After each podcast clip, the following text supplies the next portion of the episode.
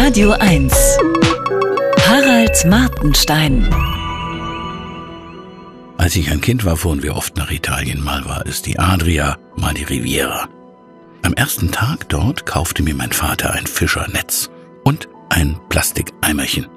Mit Hilfe dieser Gegenstände habe ich jedes Mal ein zweiwöchiges Massaker veranstaltet. Das Meer war voll von Krebsen, Muscheln, Schnecken, auch von Fischen. Morgens, bevor die Massen kamen, gab es besonders viele. Mein Netz hing an einem Metallring, der am Ende eines Holzstiels befestigt war. Wenn ich den Metallring schräg in den Sand bohrte im flachen Wasser und ihn dann mit Sand gefüllt ans Ufer trug, tropfte der nasse Sand auf den Boden und in dem leeren Netz zappelten kleine Krebse.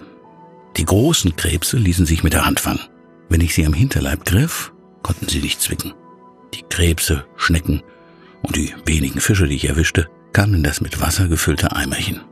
Dort beobachtete ich sie. Manchmal gab es Kämpfe in dem Eimer. Spätestens am zweiten Tag waren alle tot. Die Fische starben zuerst. Ich sammelte auch Muschelschalen. Es gab viele Sorten, lange und runde, geriffelte und glatte, rote, weiße und gemusterte. Die schönsten und größten nahm ich mit nach Hause. In einer Plastiktüte. Ein paar davon habe ich immer noch. Einmal fand ich einen großen Seestern, den wollte ich, nachdem er tot war, an der Sonne trocknen und dann mitnehmen. Aber er stank zu schlimm. Mein Vater sagte, sowas kommt nicht ins Auto.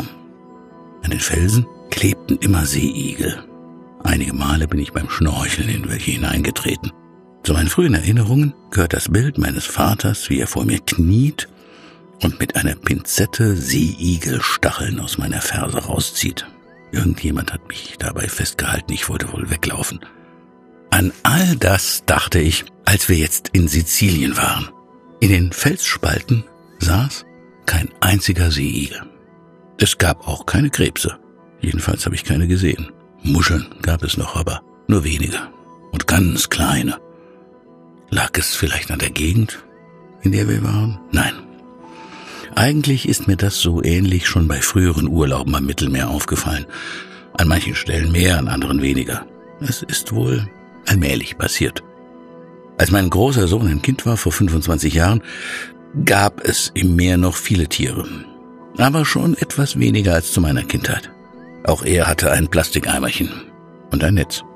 Ich muss ihm beides gekauft haben, wer sonst? Millionen von Kindern, Millionen von Eimerchen, viele Jahrzehnte. Im seichten Wasser schwammen jetzt allerdings Fische, die ich von früher nicht kannte. Die größten waren so lang wie ein kleiner Finger. Ich spürte, wie sie mich in die Füße bissen. Nein, sie knabberten und zupften eher, es tat nicht weh.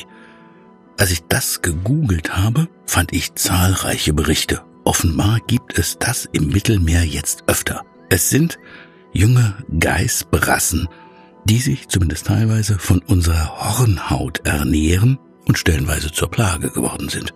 Eigentlich mögen sie Muscheln und Krebse. Menschenhaut geht auch. Manche Lebewesen können sich umstellen. Mein kleiner Sohn sammelte am Strand Steine und Scherben. Die gab es.